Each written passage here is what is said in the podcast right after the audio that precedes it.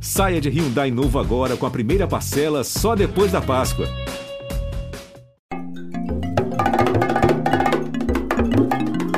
Ubuntu Esporte Clube. Nós somos o esporte. O esporte somos todos nós. Fala pessoal, tudo bem? Eu sou o Euler Victor, executivo da empresa Dreamstock e fundador também do projeto Fute Raiz, que tem como objetivo aí fazer estudos e ajudar projetos e ONGs aí que trabalham com a iniciação esportiva de jovens nas periferias do Brasil, porque a gente sabe que o esporte é a principal ferramenta de inclusão e desenvolvimento social desses jovens. Ah, e o nosso trabalho é voltado a isso, a ter estudos e mostrar através de números que o esporte ele traz é, oportunidades né, para esses jovens que têm tanta necessidade de serem vistos aí por os nossos governantes e por todos do nosso país. E Ubuntu, para mim, é isso: é oportunizar, é unir, é agregar, né, fazer é, que todos possam ter oportunidades iguais. Né? Ubuntu é uma palavra mágica que tem muito significado para todos nós e é um lema de vida para muitos de nós, e nós respeitamos muito tudo isso que vocês estão fazendo. Boa sorte aí, bom trabalho. Muito obrigado pela oportunidade. Ubuntu. Fala pessoal, Ubuntu Esporte Clube na área. Eu sou Diego Moraes, repórter da TV Globo. Essa definição de Ubuntu foi do Euler Vitor, que tem um estudo super interessante de futebol, como o futebol tem saído das periferias. Vale a pena dar uma conferida nas redes sociais dele. E agora o assunto vai ser seleção brasileira hoje masculina e feminina. Chega para a resenha Débora Gares, repórter da TV Globo. Tudo bem, Débora? Fala, Diego. Tudo bom? Bom dia, boa tarde, boa noite para quem nos acompanha. É um prazer estar aqui com vocês. Tá acompanhando bastante o Ubuntu, hein, Débora? Porque essa, essa é a frase do Marcos Luca Valentim. Só faltou o boa madrugada. e agora, Marcelinho Marcelo Bastos. Eu tô tão, tão íntimo dele, né? Que já trabalha há tanto tempo. Repórter cinematográfico da TV Globo já. Hum, 26 anos. Eita, nós. Eu tava nascendo, esse rapaz já tava fazendo imagem. e aí, rapaziada? Também não mete essa, né, Diego? Nasceu do não. É, rapaziada, prazerzão de estar aqui com vocês também pra gente bater esse papo aí. Então vou, vou começar com o Marcelinho, Débora, já que os mais velhos eles não, eles têm que começar não. a Acho falar. melhor começar primeiro pelas damas. Sempre. Respe... Vamos respeitar os mais velhos, vamos respeitar. Marcelinho, você já tem 26 anos de TV Globo, 13 só no esporte, né? Você já começou a trabalhar cobrindo seleções já desde 2010. Como é que foi esse processo da entrada na cobertura das seleções brasileiras e como que é, que é o principal evento, né? O principal produto da casa, quando você fala, é Brasil. Seleção brasileira, todo mundo quer estar nesse posto, quer cobrir, quer estar mais perto dos principais jogadores e jogadoras do Brasil. Como é que foi essa entrada sua? Bom, cara, é... comecei em 2010, já, na verdade já tinham duas equipes, né? uma do Rio e de São Paulo, que eram os repórteres cinematográficos Álvaro Santana e o José Carlos Mosca. E eles precisavam de ter mais um para dar aquela desanuviada também, né? Para dar uma relaxada também, porque estava ficando cada vez maior essa, essa cobertura né, de seleção. Foi aí que eu fui convidado e fiquei como a terceira equipe ali né, da seleção brasileira, junto com o Eric, que os repórteres já eram o Mauro Naves e o, e o Tino.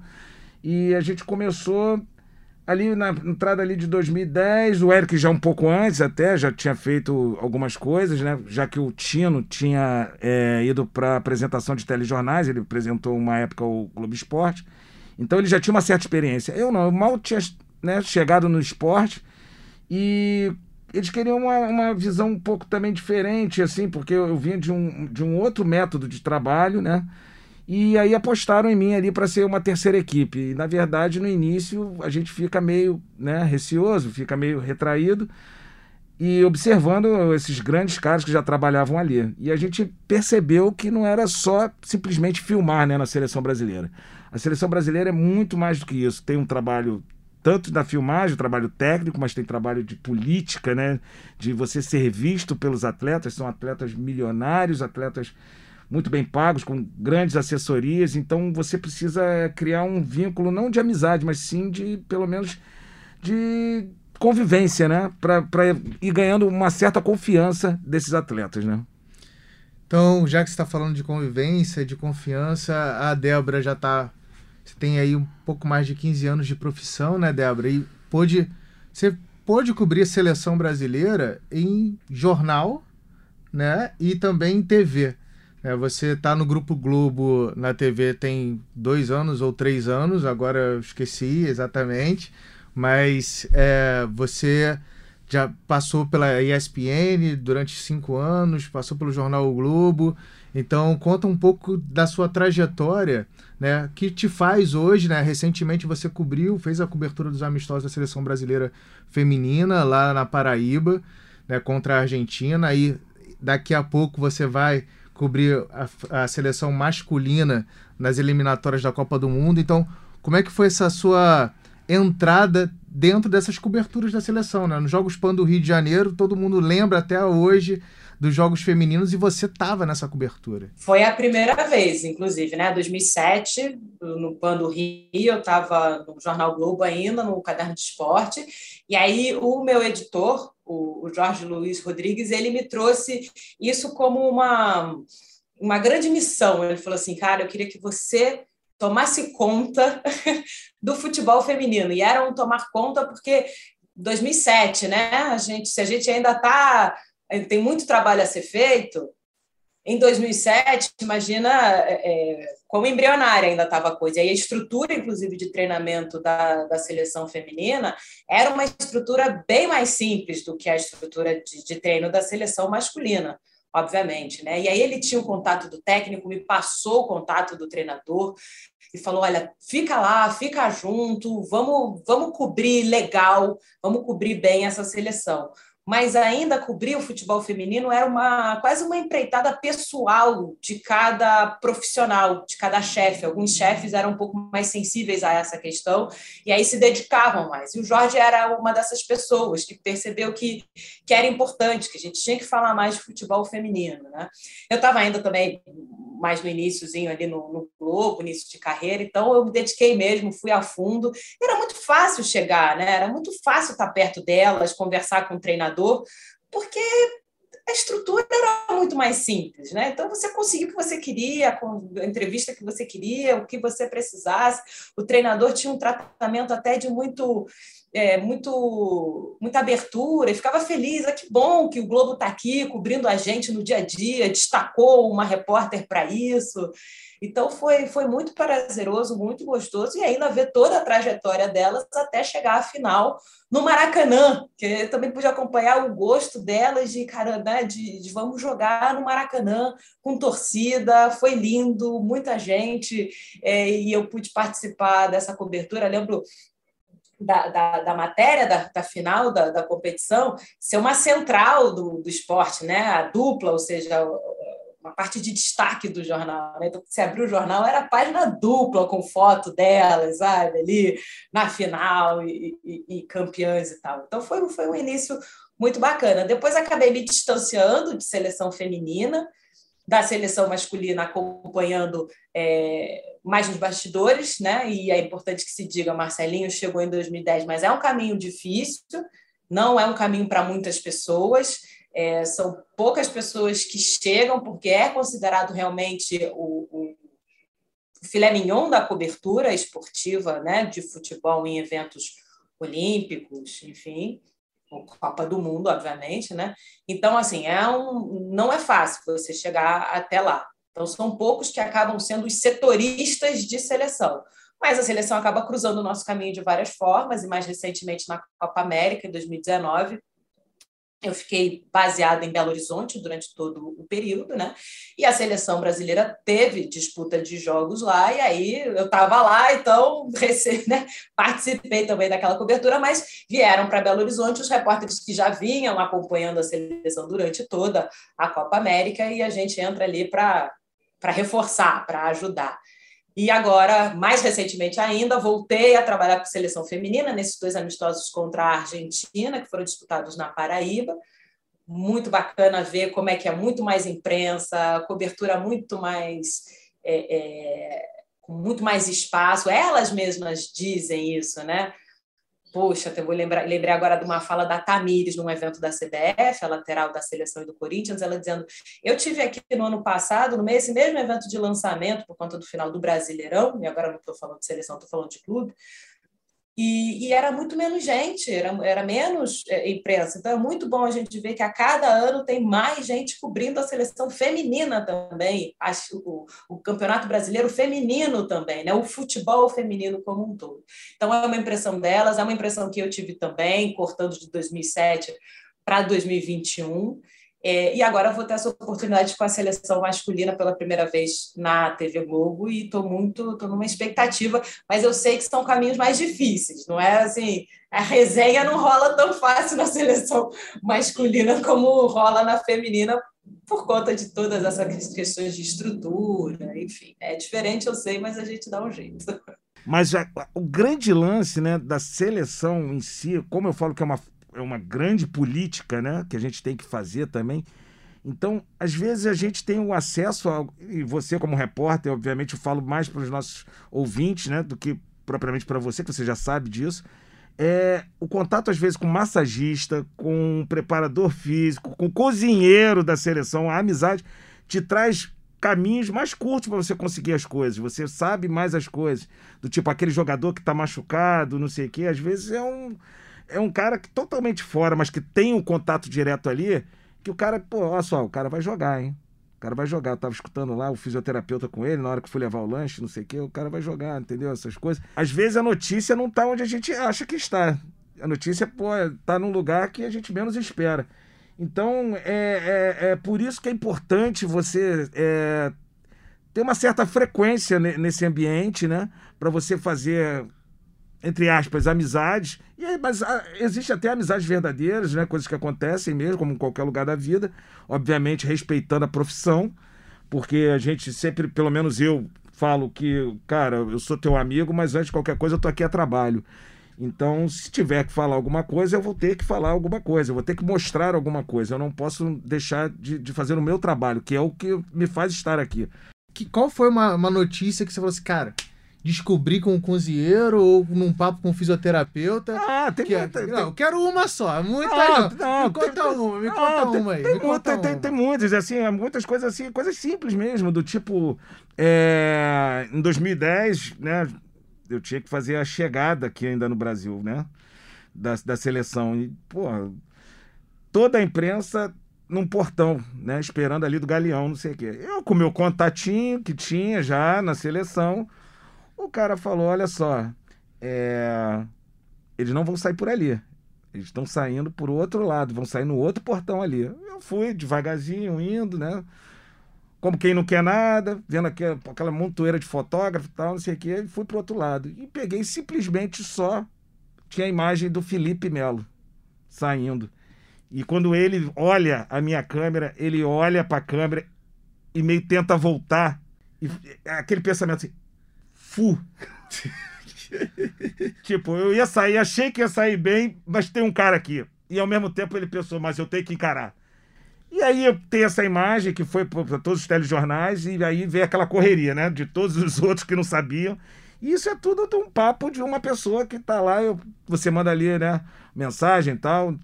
E aí, cara, vai sair por aqui mesmo? Não, não, eles vão sair por lá, pelo outro lado. Então, essa convivência, porque dos caras que eram é, setoristas, né? Que eram, eu já estava aqui no Brasil, né? Esperando.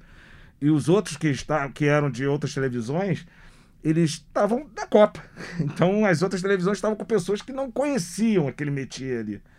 Então são essas coisas que, que, que acabam te ajudando realmente né, nessa questão.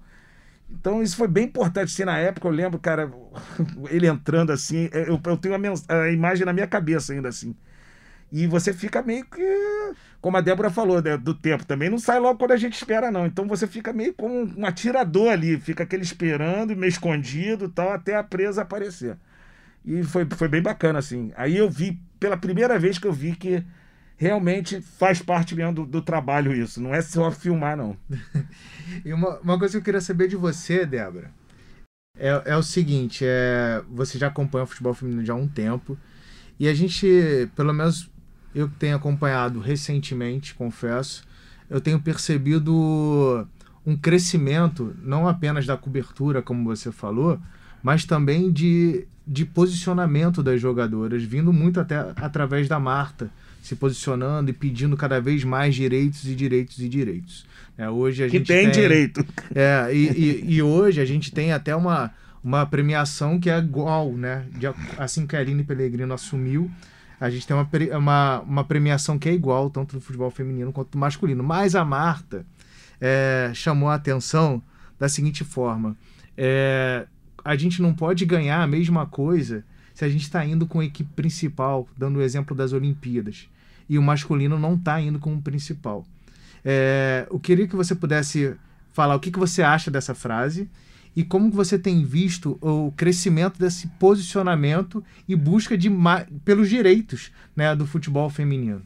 Acho que é um movimento mundial, né? Você fala da Marta e eu lembro também da Rapinoe, né? Agora da última Copa do Mundo feminina, como ela foi importante a fala dela, a capitã da seleção americana. É uma coisa que está acontecendo, acho que no mundo todo. E aí, em outros esportes também, a gente já viu posicionamento no tênis, por exemplo, na briga pela premiação igual. É, acho super importante, está crescendo mesmo, a gente vê em termos de estrutura, né, que a gente vinha falando, hoje em dia a CBF tem uma estrutura maior para a seleção brasileira feminina, e isso equivale a dizer campo de treinamento, treinar junto ou treinar em lugares de qualidade, ter uma estrutura é, é, de hierarquias e cargos né, bem definidas para que você possa ter é, um planejamento a longo tempo, o próprio investimento na contratação da Pia Sanhag, que é uma treinadora de primeira linha para estar tá no ciclo é, do, do futebol feminino por um período mais longo. Acho super importante. Entendo o que a Marta diz, e entendo que é isso, que eu acho que a cobrança você tem que sempre estar tá avançando. Você conquista uma coisa e começa a mirar num ponto um pouquinho mais à frente. Porque a gente não se pode ficar satisfeito apenas em ficar pelo meio do caminho. Né? Então, acho que a cobrança dela é para a gente estar tá sempre pensando mais na frente. Tá, conquistamos uma coisa, tá, e agora é a próxima. E a outra? Porque a gente né, é excelência. O que o futebol feminino oferece é excelência. São bons jogos, são jogadoras excelentes de times é, de fora do país.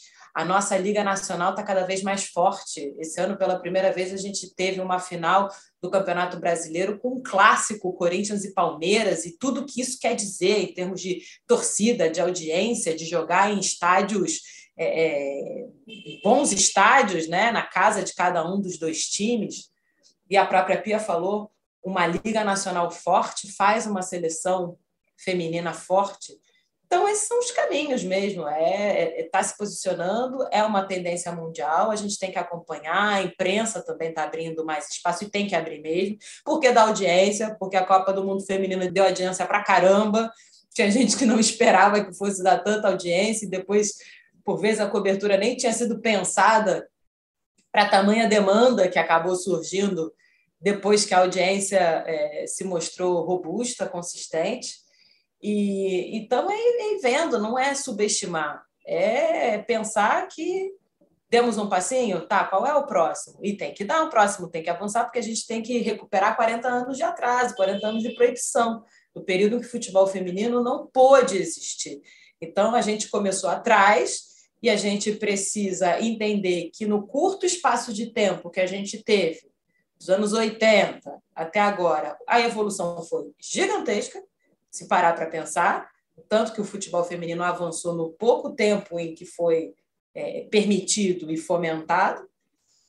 E temos que pensar que não é para parar, não, que é para continuar e que esse processo tem que ser acelerado, porque teve esse impedimento lá atrás que atrapalhou, atrasou. Então agora não dá para, ah, vamos deixar acontecer naturalmente. Não, vamos fomentar, porque a gente já reconheceu que foi um erro que aconteceu no passado. A gente já viu a capacidade que as jogadoras têm apresentando muitos resultados, porque a seleção brasileira tem apresentado resultados, a gente espera só título, mas está chegando, está chegando né, em etapas importantes, é uma seleção é, é, que, que tem seu valor internacional. Então tem que, tem que correr atrás mesmo e fomentar esse processo. Né? Não achar que tem que se satisfazer com um pouquinho, não. Eu, eu, eu posso falar sobre um caso que eu passei. É... eu fiz o Globo Repórter sobre a Marta, né? E a gente foi cobrir a seleção brasileira feminina, né? Na CBF, né? Com toda a estrutura. E aconteceu um fato que foi que eu acho que o que a Marta diz, ela tem total razão, eu apoio, eu acho que a gente precisa entender que a seleção feminina hoje é um produto e é um bom produto, e todo bom produto tem que aparecer. É, e a gente estava com uma equipe Globo Repórter, com toda a visão que, que, que se dá num, num programa de, desse tipo, e as jogadoras não queriam falar. Os jogadores todas se negando a falar. E aí começaram pedindo proibição, a comissão técnica assim, meio tal. Até que veio o Marco Aurélio Cunha, que era o, o, o, antigo, gestor. o antigo gestor, e falou aos, aos brados assim: olha só, vocês não brigam tanto para aparecer, para tanto para querer, não sei o quê. Eles estão com uma equipe toda aqui, vocês não querem falar.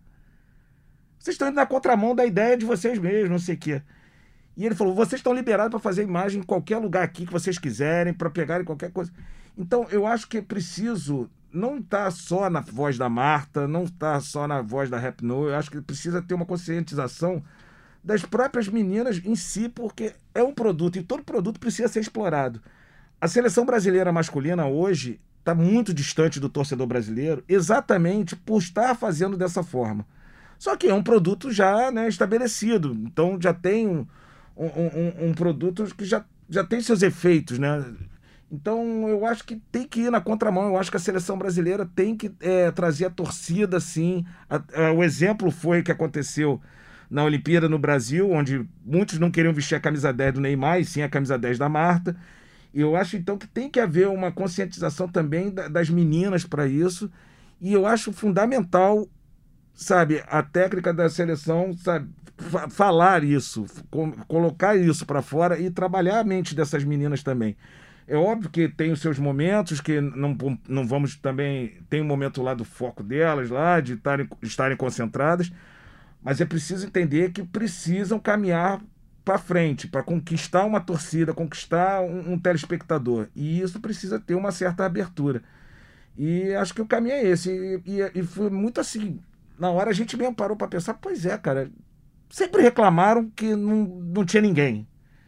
E agora que a gente está aqui, ninguém quer ninguém quer falar. A própria Marta ficou meio assim desconcertada assim no momento. Então, eu acho que, que, que vale a pena também não só a conscientização das atletas, né, é, das craques dos times, então, e sim do, do, do, toda uma comunidade que vive, que são todas as atletas, né? É, mas aí vou te dizer um, um jargão do futebol, uma, uma coisa comum no futebol. Marcelinho, a base vem forte, viu? Porque durante esse, durante esse período na Paraíba, a gente teve a oportunidade de entrevistar duas atletas mais jovens da seleção, a Angelina, meio-campista, está em 21 anos, e a Bruninha, lateral direita do Santos, que acabou de subir do sub-20 para a seleção principal, estava tendo a primeira oportunidade dela. E são jogadoras que tiveram formação nas categorias de base da seleção, passaram pelas categorias de base da seleção. E você já vê nessas duas, como sabemos que, que existem outras, já a diferença que faz você ter tido uma formação em base de seleção brasileira com aparato, com estrutura, porque também trabalha isso, porque também trabalha a, a, a fala, o jeito de se expressar, a conscientização, não precisa ter medo, essa estrutura está posta e está garantida, não se preocupem. Isso é uma coisa que a gente. É, a gente viu na própria Olimpíada. É, né? isso a gente. A gente viu na própria Olimpíada que realmente também. mudou. e acho que a Pia, também. a Pia também. E a Pia mesmo, acho que tem, que tem a ver muito também com isso. Exato, mas é uma coisa que precisa ser trabalhada mesmo, porque como você não tinha até ontem, não, não, não se trabalhou isso, pode haver muito medo residual de se perder o pouco que se conquistou, né? não tem aquela formação, aquela confiança de poder falar e de que aquilo vai ser entendido e bem recebido, bem aceito. Né? A gente vê isso nos jogadores homens também, meninos e adultos, né? às vezes a gente está propondo um espaço para que eles se abram, para que eles toquem assuntos que a gente sabe que são caros para a idade deles, E é um medo, e eu não quero falar, e não sei. Eu, e, e é um processo fazer com que eles falem, com que se abram, com que se sintam confiantes. Né? Então, acho que o trabalho da sociedade é criar esse espaço de confiança, que talvez com o Marcelinho ali naquela situação ainda não rolou, mas se o Marcelinho voltar amanhã e se vier outra, eu vou sentir que não, isso aí veio para ficar. Então, é, é, vamos, vamos tendo essa confiança, essa tranquilidade de, de falar mesmo, de no, nos entendermos como um produto, como você falou, né, Marcelinho? Entender que tem um marketing envolvido, que é preciso comunicar e que está seguro, né? Que o espaço conquistado não vai Sim, ser. E, e, que nem sempre. A, a, base vem forte. E nem que sempre copiar é a melhor maneira, que eu acho que talvez a gente, né? Porque os homens são assim, talvez a gente possa agir também assim. Eu acho que não, eu acho que tem uma lacuna aberta, acho que a torcida sente falta da seleção, a torcida está pronta para receber e acho que a seleção feminina tem tudo para cair das graças de vez, porque ela já cai das graças em Copa do Mundo e Olimpíadas. Agora, precisa realmente, junto com os campeonatos, com tudo isso, é, é questão de tempo. Agora, agindo dessa forma, eu acho que só tem a crescer mesmo. E já que a gente, eu acabei falando sobre posicionamento, esse crescimento assim de do amadurecimento, enfim, do, do posicionamento das meninas, é, dos meninos, é, eu percebo que tem pouca coisa ainda, mas tem um jogador que é o Richarlison, Sim. que fala bastante sobre a questão racial, fala bastante sobre é, a periferia. E eu queria que você pudesse falar dessa sua experiência dentro da seleção brasileira, Marcelo. A gente vê um Neymar que, em, em um momento, ele, ele ainda se descobre, parece que está se descobrindo ainda como negro. Um momento ele fala que, é, que, que, não existe, outra hora ele fala que existe racismo.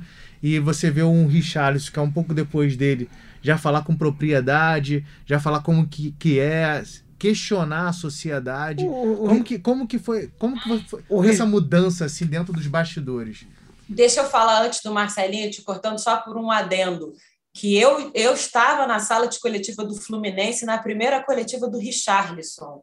E eu lembro muito disso porque ele era um jogador super tímido, super para dentro, não falava, super é, assim, né? Tipo, deu trabalho para pro, os assessores ali, vamos, Richardson, vamos falar. E hoje em dia eu vejo com muita alegria a desenvoltura com a qual ele se expressa e como ele encontrou, eu acredito que foi, foi primeiro o mérito dele, porque eu não tiro o mérito de cada um. Ele foi menino que teve uma boa cabeça, que soube ouvir, que soube se expressar.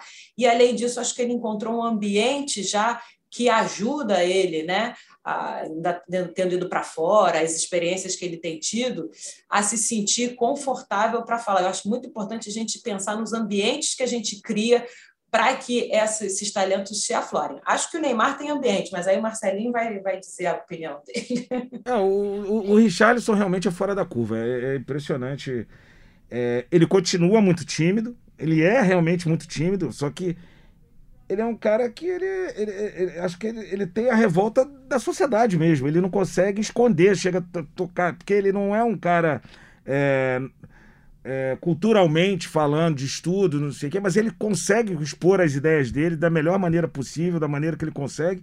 E isso é importante, porque esses caras são espelho para a sociedade. Eles, eles são as, as, vozes que muitas pessoas não têm, né? Como falar. E apesar dele já ter conquistado tanta coisa na carreira dele, ele se indigna ainda com as coisas ainda que, que são do mundo que não é mais o mundo que pertence a ele. Mas ele não deixa esse mundo ficar para trás. Vou, vou, até usar o que a Débora falou nessa questão de você sair do país e tal. Uhum. Acho que pelo fato dele ter ido para a Inglaterra e percebido é, o quão diferente ele é em relação à sociedade europeia, ele foi percebendo coisas que no Brasil talvez ele não percebesse com tanta. Se percebeu mais preto, é, né? De... É, se percebeu mais preto. Ah, cara, eu, eu, acho que sim, mas eu acho que também tem muito a ver com o staff, cara. Eu conheço o staff do, do do Richardson, o Renatinho, né, que é ali o empresário dele e tudo, tem muito a ver com o staff, cara. Como eu também acho que o staff do, do Neymar também tem muito a ver. O Neymar, eu já fiz várias entrevistas com ele. Esse caso de você estar tá mais presente me coloca sempre nessa posição daqui da Globo, ah, porque tem que ser pessoas mais conhecidas, porque ele está mais a, estaria mais à vontade. Então eu, eu já fui a algumas entrevistas em vários lugares, em, determin, em várias casas do Neymar, né? Cara, o Neymar, ele realmente é um menino que não, não tem problema, ele é um menino educado, é um menino que sempre nos tratou bem e tal. Mas o staff, acho que o, o, o ao redor, eu acho que o, o, o ser humano é muito feito do ambiente que ele vive. Então, eu acho que esse é o grande problema ali do, do que acontece com o Neymar, sabe? É, e às vezes, talvez, eu acho que realmente não é nem por maldade muitas das coisas. Eu acho que é simplesmente porque ele não conhece. Ele não conhece o que acontece na vida mesmo. Ele não tem isso. As pessoas blindaram de tal forma. E o Richarlison é completamente diferente. O, ele não foi blindado dessa forma, então, ao mesmo tempo que ele, ele tenha hoje uma condição melhor, o próprio Renatinho, cara, hoje tu tá bem, tu tá não sei o quê, mas tu não esquece das tuas, das tuas origens, tu não esquece das tuas coisas, não sei o quê. E isso vai te formando junto com ida para a Europa, obviamente, vai conhecendo outras pessoas, outras culturas, você, se quiser, você se desenvolve como ser humano também. E, e aí eu acho que é esse o caminho que ele fez, que infelizmente o Neymar não fez, mas que, que não coloca nenhum melhor do que o outro em situações. Apenas eu acho que é, é, é complicadíssimo hoje a vida que o jogador de futebol está tá se tornando. Né? No caso do Neymar, o próprio pai é o gestor da vida dele, né? então fica mais complicado ainda. Eu queria só. A gente está caminhando para o fim, que o Marcelinho e Débora têm horários, eu também, mas. É, eu queria só que você, Marcelinho, a primeira série que eu fiz na, na Globo, que foi Olimpíadas Uma Luta, você foi o Rap Cine. E aprendi muito com você, tenho aprendido muito contigo. Mas até, até agora, assim, é, é muito curioso que toda vez que a gente vai trocar essa ideia de, de racismo, que a gente, a gente, em vários momentos, a gente entra no, no, no nosso modo vamos lutar. Né? A sim, gente, sim, sim, vamos lutar, a gente vai brigar pelo nosso espaço, a gente vai ocupar o uhum, espaço. Uhum. E semana passada eu tava conversando com o Marcelinho, Débora, e ele falou assim, pô, cara, até hoje, cara, até hoje, na hora que eu for gravar qualquer tipo de matéria, cara, eu vou fazer o dobrado, nem que seja uma entrevista via Zoom, mas eu vou tentar fazer diferente e tal, não sei o que. Eu não posso dar mole, eu tô falando de um cara de 26 anos que trabalha aqui na Globo, é, de 40 e tantos, mas 26 anos de trabalho na Globo, que ainda tem essa preocupação de que, que eu tenho que fazer o melhor, tem essa cobrança é, interna de que tem que ser o melhor para continuar galgando e dando novos passos, né? A gente ainda não falou, mas o Marcelinho vai ser correspondente ali, já dá para dizer que é mini correspondência sim, sim. Pra, no ano que vem é... no, na Copa do Mundo do Catar. E a gente tem que comemorar. Né, comemorar isso, comemorar um passo. Vai ficar quatro meses lá, né, antes de começar a Copa do Mundo, três a quatro meses. Isso é um passo gigantesco na carreira. E eu não lembro, não lembro. Você, é, você a Débora, tem mais tempo aí de, de esporte. Eu não lembro de ter visto um repórter cinematográfico negro num tempo de, de mini correspondência ou de correspondência no esporte da Globo. Não lembro não, de outro no, caso. No esporte não teve. No esporte não, não lembro de É outro. o primeiro. Sou o primeiro. Você é o primeiro. E 26 é. anos para chegar e ser o primeiro. É, cara, é, é, existe, não adianta a gente virar as costas para isso. Existe. A gente precisa provar mais do que os outros. Isso, infelizmente, a sociedade é assim. É, por mais, eu acho que a empresa, no caso, está tentando mudar isso, e eu acho isso importante, vejo vários passos isso. É, a única coisa que, que eu e, já, eu e Diego já conversamos assim é que eu acho que, independente de qualquer coisa, a gente não pode ser nunca como os outros são contra a gente. Então, eu, eu acredito muito no que o Mandela fez é, quando ele se, foi eleito presidente da África do Sul, onde alguns falaram agora é a nossa hora de pisar nos brancos. É, e ele falou exatamente o contrário. A gente vai trabalhar para provar para eles que dá para conviver sim. Eu lutei contra a dominação branca e eu lutei contra a dominação negra. Eu nutri o ideal de uma sociedade democrática e livre, na qual todas as pessoas vivem juntas em harmonia e com oportunidades iguais. É um ideal que espero viver para alcançar, mas, se for preciso, é um ideal pelo qual estou preparado para morrer. Nelson Mandela. Então eu, eu, eu levo isso um pouco para minha vida. Foi mais difícil, é mais difícil, vai ser mais difícil, e eu não estou querendo ser nenhum Marte, não quero é, ser exemplo. Eu quero, eu quero fazer meu trabalho e provar só para mim mesmo que eu consegui vencer nisso. Agora é difícil e a gente realmente tem que fazer mesmo mais do que, do que o necessário ainda, infelizmente, na sociedade. Entendeu? E, e aí, além disso tudo, a gente não pode sofrer. Porque é, o branco, ele fica triste, ele sofre, ele todo mundo entende. O negro, além de tudo, é vira mimimi. Ah, você, além de tudo, você é fraco, você tá com problema, você não. Você tá com problema, não sei o quê. Então, é, a gente tem muita coisa para vencer ainda, né? Mas eu acho que é cada passo mesmo, acho que a gente já está mais adiante do que a gente estava. É, tem a questão do quando a gente conquista alguma coisa, até desde o carro melhor que a gente compra, da roupa melhor que a gente compra, incomoda mesmo.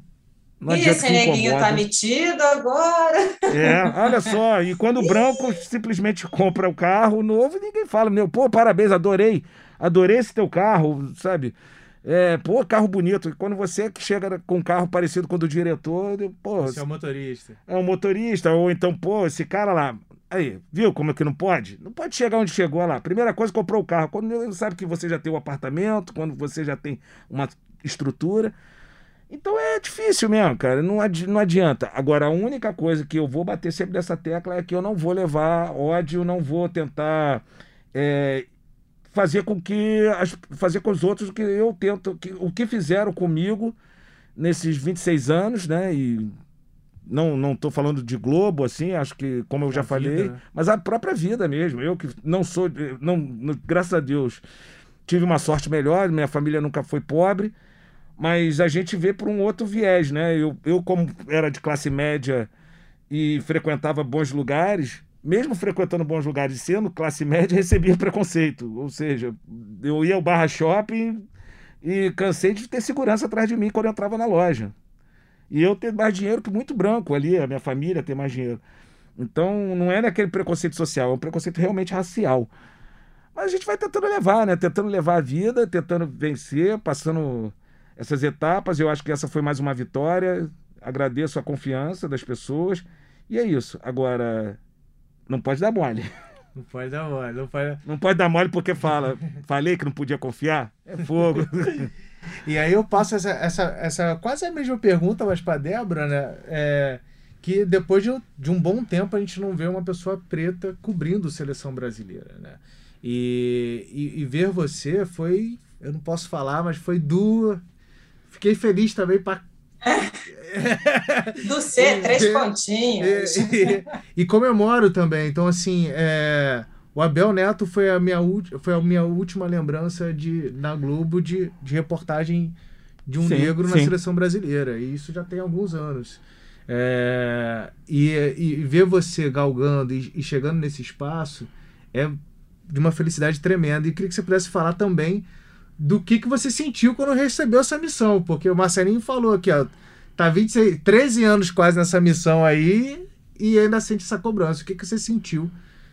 Ah, eu sinto também o, peso gigantesco de uma cobrança enorme de não pode errar, de que tem que fazer tudo certinho, que eu não sei quantas outras oportunidades eu vou ter, até porque toda a minha formação e eu né, cresci acompanhando o esporte, sem ver mulheres negras por aí, no jornalismo e principalmente no esporte. No esporte eu cresci com mulheres já, obviamente, vendo muitas mulheres trabalhando, apresentando na reportagem, mas todas mulheres brancas. Então, por que achar que eu, que eu vou ter milhões de chances se não foi isso que eu vi durante toda a minha formação e, e, a minha vida? Então, é uma cobrança gigante, cara, que dê tudo certo, vou fazer o máximo para que dê tudo certo. Sei que seleção os olhos são enormes, porque chama atenção, atrai atenção dentro e fora da empresa. E sei que existe uma expectativa de um trabalho é, é, que seja bem, né? Não, não pode ter falha, não pode ter erro.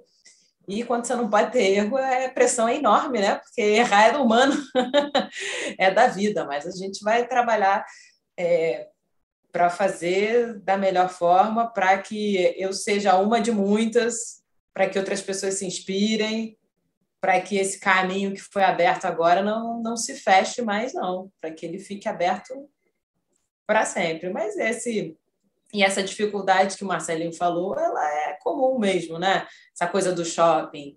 Não, não tinha uma situação de um segurança, mas assim, eu sempre me arrumei mais do que as outras pessoas para sair para a rua, para ir a um shopping, por exemplo.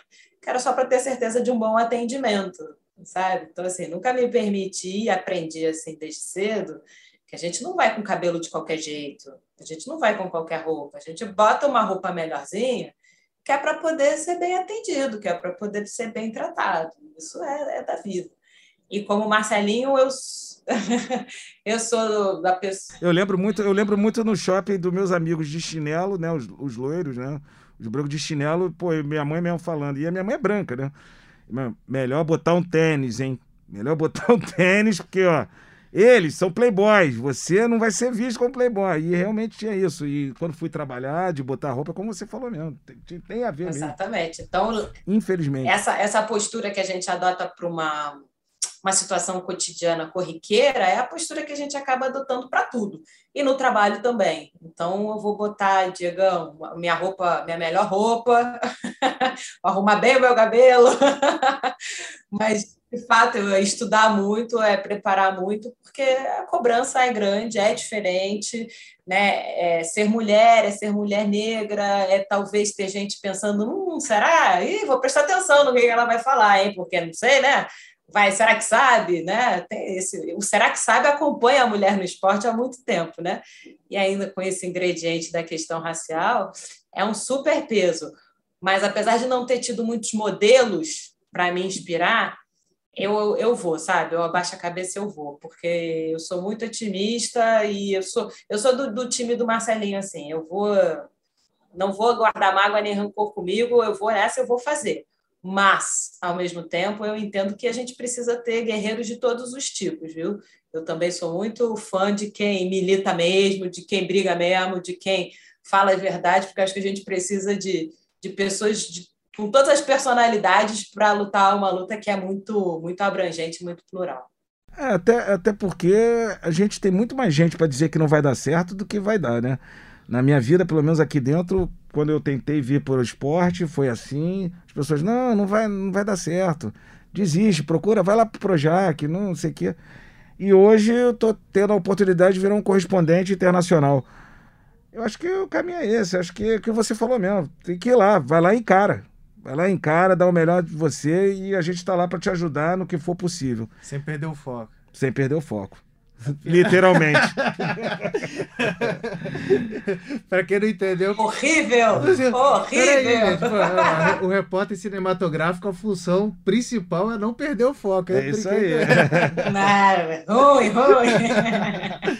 Pô, valeu, gente. Obrigado aí pela resenha. Bem, a gente já vai ver vocês, né, no dia 7 de outubro, a próxima próximo jogo aí da seleção brasileira masculina contra a Venezuela pelas eliminatórias. Então, Marcelinho vai estar tá engatilhado, filmando tudo, e a Débora Gares. Já vamos estar antes, né? Vamos estar antes. Já a partir do dia 2, dia 2 de junho, a gente já está embarcando. E é isso, e a gente vai ficar de olho. E eu vou estar tá esperando o Marcelinho em Manaus. Vou estar tá lá em Manaus dia 10, esperando o Marcelinho chegar para gente, para juntar todo mundo para o último jogo da, da seleção Brasil. Boa, prestigiem, prestigiem. prestigiem, vamos lá. Não tá merecendo muito nossa seleção, mas prestigiem pelo menos a gente. Ó, a gente tem que aplaudir também. A gente fala tanto de dores, né? A gente tem que aplaudir quando os nossos estão lá e estão voando cada vez mais. É isso. É isso. Valeu, gente. Obrigado. Até a próxima semana. Abração. Abraço. Ó a musiquinha aí.